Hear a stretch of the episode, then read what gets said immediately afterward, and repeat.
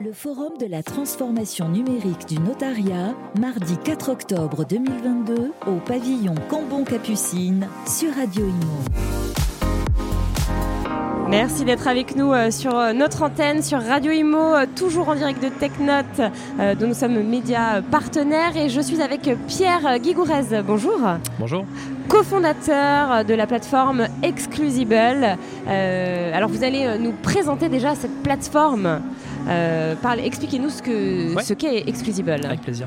Donc on a été créé il y a un an et demi. On est une plateforme Web3 et Metaverse qui est destinée à euh, distribuer des produits Web3, donc des collections de NFT ou bien des expériences dans le Metaverse qui auraient été produites ou coproduites avec des marques, en particulier de, dans le secteur du luxe. Alors vous, avant vous étiez euh, consultant en stratégie, donc vous conseiller en gros euh, les entreprises. Pourquoi avoir fait euh, ce changement? Pourquoi avoir choisi de, changer de job, euh, de vous lancer, de devenir entrepreneur? Bah, Écoutez, je pense que c'est vraiment le Web 3 en soi, les, je dirais le, les promesses que ce secteur porte, le potentiel qu'il a, euh, les, opportunités d'expérimenter qu'il offre, qui m'ont vraiment poussé, disons, à partir d'un métier qui est un métier, euh, donc le conseil effectivement, où on reste souvent bien sûr à faire des recommandations, euh, à aujourd'hui un secteur qui va permettre de les expérimenter directement, de faire des tests à, grande échelle, de, bâtir un petit peu le futur aussi du marketing pour les marques.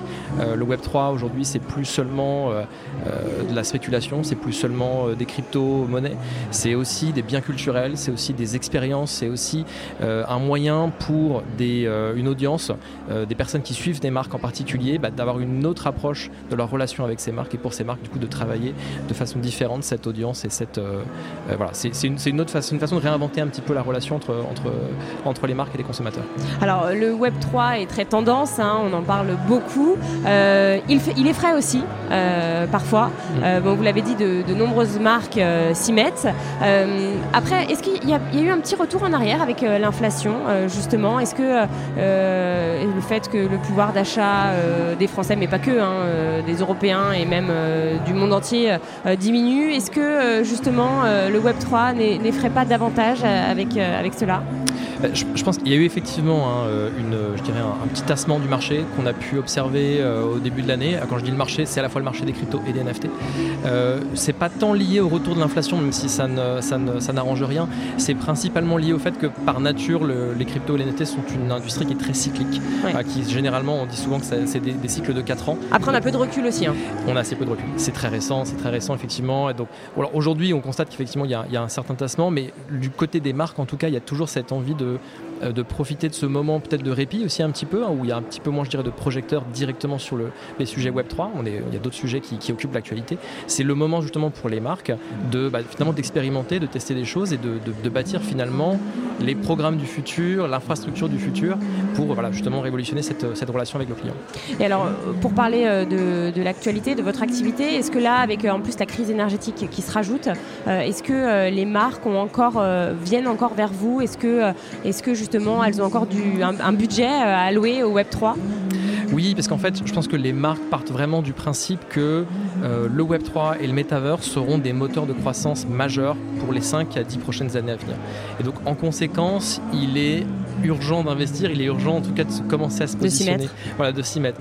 Peut-être pas 100% des marques aujourd'hui, mais on voit des études très régulièrement qui montrent que sur des panels représentatifs de marques du luxe notamment, en général, on est autour de 50% des marques qui ont lancé des programmes euh, au moins d'expérimentation, de ce qu'on appelle de proof of concept, pour au moins vraiment mettre les mains dans le cambouis, aller sur le terrain, voir un petit peu comment, euh, comment, comment fonctionnent ces nouvelles, ces nouvelles technologies. Quels sont les profils euh, de vos clients? Alors les clients, ça varie beaucoup hein, bien sûr, mais on est, si on fallait dresser une sorte de portrait robot un petit peu, euh, on est en général sur euh, une clientèle plutôt masculine aujourd'hui. Alors on espère arriver à, rééquilibrer un petit peu ça, mais c'est vrai qu'aujourd'hui c'est en général, euh, selon les, sondages, entre 80 et 90% des détenteurs de, crypto-monnaies ou de NFT sont généralement plutôt, plutôt des hommes, généralement autour de 20 à 35 ans, c'est un petit peu aujourd'hui la génération qui est la plus, la plus présente, je dirais, sur ces, sur ces catégories d'actifs et sur ces types d'activités. voilà, c'est un petit peu ça aujourd'hui. On n'a pas beaucoup plus d'informations puisque la, crypto, la blockchain étant par nature anonyme, mm. on ne connaît que des wallets, on a des numéros.